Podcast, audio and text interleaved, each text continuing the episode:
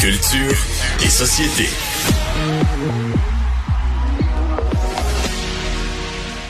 Jean-François Barry, euh, on avait l'intention de parler de toutes sortes de sujets. puis C'est notre vendredi Macédoine, là, où on fait euh, tous les restants dans le frigo, puis on fait toutes sortes de sujets.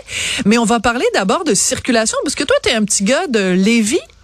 Non, non, je suis pas un petit gars de Lévis, mais là, je suis à Lévis présentement. Ah, ok, excuse-moi. Non, je suis un petit gars, je suis un petit gars de la Mauricie. En fait, c'est que mon, mon, fils, mon fils ce soir euh, joue euh, contre les remparts de Québec, donc on, a fait le voyage pour venir le voir jouer. Puis là, on est venu le, le, retrouver pour dîner. Il couche dans un hôtel à Lévis parce que, bon, j'imagine que tout est plein euh, dans les hôtels à Québec, là, avec ce long week-end. Et j'ai eu une pensée pour la circulation et le troisième lien, Sophie.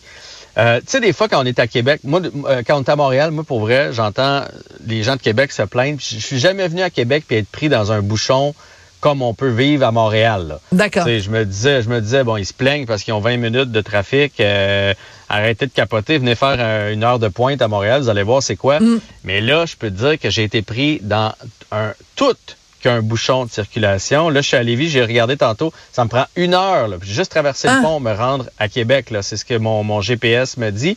Et je suis impressionné de voir euh, à Lévis, là, la grosse sortie, là, tout le monde la replace où il y a le centre des congrès. Là, ça pousse, ça me rappelle un peu le en plus petit, là, mais le 10-30. Ouais. Il y a des immeubles partout, des condos, des maisons pour euh, euh, aînés qui sont en train de se bâtir. Et là, évidemment, quand tu bâtis ça, qu'est-ce que tu bâtis? Une boulangerie, euh, mm-hmm. un, subway, euh, une épicerie. tu sais, il faut que tu agrémentes tout ça. Il est vraiment en train de se bâtir une, une, une petite ville là, sur le bord de cette autoroute-là. Alors là, j'ai compris qu'il va y avoir beaucoup de trafic tantôt. Là. En plus des camions, en plus des visiteurs, en plus des gens qui vont visiter Québec, j'ai compris la nécessité euh, puis là, je te dis pas que ça prend le troisième lien euh, euh, sous-marin, là, comme on l'avait imaginé, qui coûte une mhm. fortune, mais c'est sûr que ça va prendre de quoi. Je comprends mieux les gens de Lévis parce que je suis dedans présentement. Bon, ben écoute, on tue la une. Jean-François Barry comprend la situation des gens de Lévis qui se plaignent. Mais Sophie, pour oui. vrai, t'étais pas comme ça un peu, toi? Moi, moi je me, pour vrai, vu que je, suis à Montréal, puis on était habitué au trafic, quand je venais à mhm. Québec, je me disais, pour nous, c'est un ralentissement, ça. C'est pas un trafic. Quand je les écoutais, je, je trouvais qu'il exagérait un peu. Mais là, là, là, je peux voir l'ampleur et l'ampleur de ce qui est en train de se bâtir sur la rive sud de Québec. Absolument. Ben, je te dirais que j'ai fait de la, de la radio avant de faire de la radio à Cube. J'ai fait de la radio pendant, je sais pas, deux ans, trois ans euh, à Québec. Donc, j'étais très souvent à Québec où je faisais les, les émissions euh, de, de, de, chez moi à Montréal. Mais euh, pour être allé donc très souvent à Québec et surtout pour avoir interviewé je ne sais trop combien de personnes qui se plaignait justement de ça? Ben, je t'avoue que je, je c'est pas, c'est pas une surprise pour moi. Mais euh, mais je comprends tout à fait que quand on le voit de visu comme on dit, euh, on, on a on a vraiment la réalité euh, en pleine face. Et il n'y a pas d'option là, tu sais, les deux ponts sont un à côté de l'autre. Il n'y a pas ben d'option. D'ailleurs aujourd'hui, il y a, y a une une étude qui est sortie maintenant avec nos GPS. Ils peuvent savoir combien de temps on est stallé, comme ah, on dit, ouais? dans, pris dans le trafic, ouais. Oui, Toronto est euh, la troisième pire ville en Amérique du Nord avec 118 heures euh, par citoyen par année pris dans le trafic. À Montréal, on est à 72 heures perdues dans les bouchons de circulation. Ah. Et ce qu'on raconte, pourquoi on fait mauvaise figure au Canada, c'est que chaque fois qu'on veut entreprendre des travaux, tout coûte plus cher. Si on ah, fait des routes, ça. coûte plus cher. Si on fait un viaduc, ça coûte plus cher. Si on veut faire un REM, un tramway, euh, peu importe, ça coûte plus cher, donc on n'en fait pas. Donc tout est désuet, il y a de la construction. Et en plus de ça, ben, ce que ça fait, c'est quand on a des projets pour faire des, transports un peu plus verts, ben là, ça, ça bloque dans le coude parce qu'on réalise que ça va nous coûter beaucoup trop cher et on n'a pas les moyens de payer. Mais tu vois, c'est intéressant parce que moi, ce qui m'accroche, c'est ce que tu as dit au début. Tu as dit, avec les GPS, maintenant, on est capable de collecter toutes sortes d'informations sur les individus. Ça, c'est le bout dans ce que tu m'as raconté qui me terrorise parce qu'en effet, ben, il y a une étude d'ailleurs qui est sortie cette semaine où il, qui, qui, parle justement de toutes les informations que les autos intelligentes euh, mhm. collectent sur nous et partagent et monétisent. Moi, j'ai l'impression quand je rentre dans mon auto maintenant d'être espionné par mon auto et c'est pas un sentiment qui est vraiment très agréable. Ouais, puis là on parlait beaucoup, oui, des GPS, mais de ceux qui ont OnStar ou des choses comme ça, là, euh, qui, qui, ils peuvent en savoir encore, euh, encore plus euh, sur nous.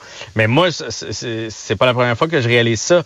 Je sais pas si tu as une routine, mettons, comme moi le lundi matin, je joue au hockey. Si j'embarque dans ma voiture le lundi matin, je branche mon téléphone, ça me donne le chemin pour aller à l'arena. Hein? le mardi matin, je suis souvent à Salut Bonjour, c'est le matin de ma chronique. Si j'embarque, ça me donne le chemin pour aller à Salut Bonjour. Ça c'est déjà où je m'en vais.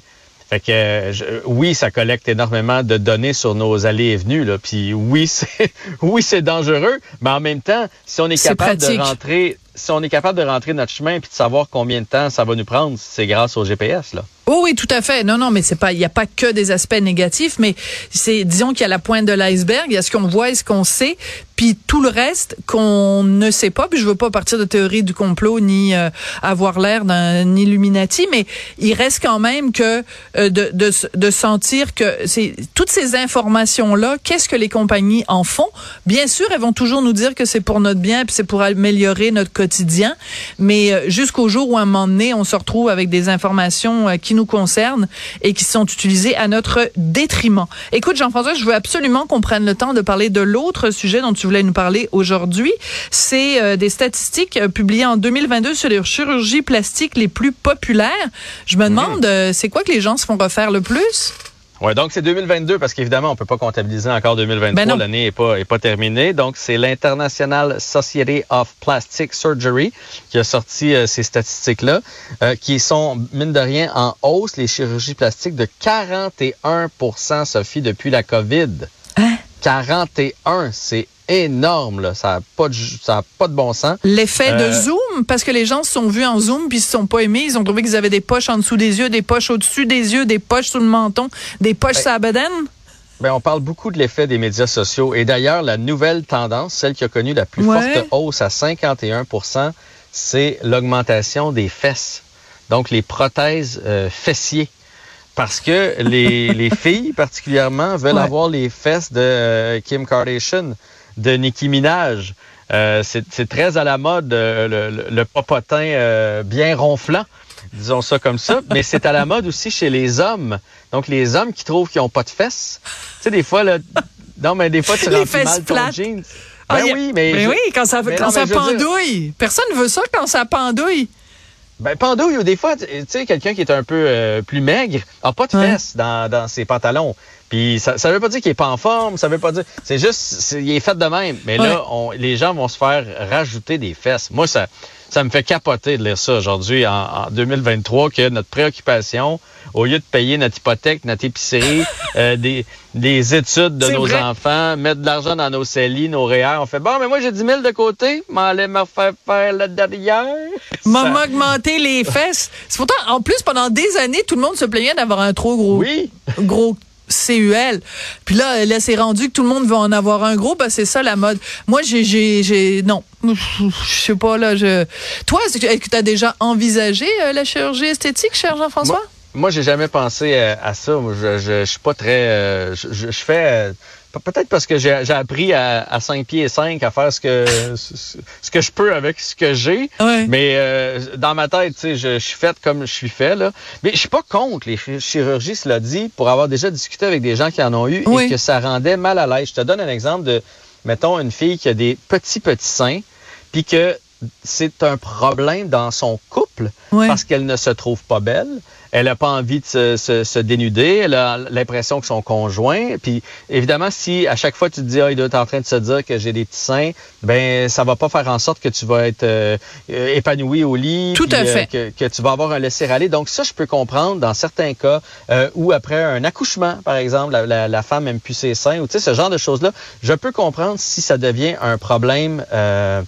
Euh, d'estime de soi? D'estime, ouais, c'est ça. Je ne voulais pas dire santé mentale, mais oui, d'estime. De, ça, c'est correct. Mais si c'est juste pour dire je veux ressembler à telle personne, euh, là, je, moi, j'embarque pas. Euh, mais bon, ça, ça c'est personnel. personnellement.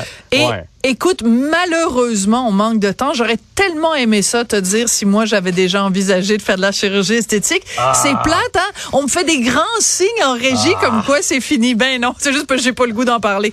Mais euh, peut-être à une prochaine chronique, peut-être la semaine prochaine. Allez, bonne fin. Bon long congé, mon beau Jean-François. Merci, bye bye. Merci.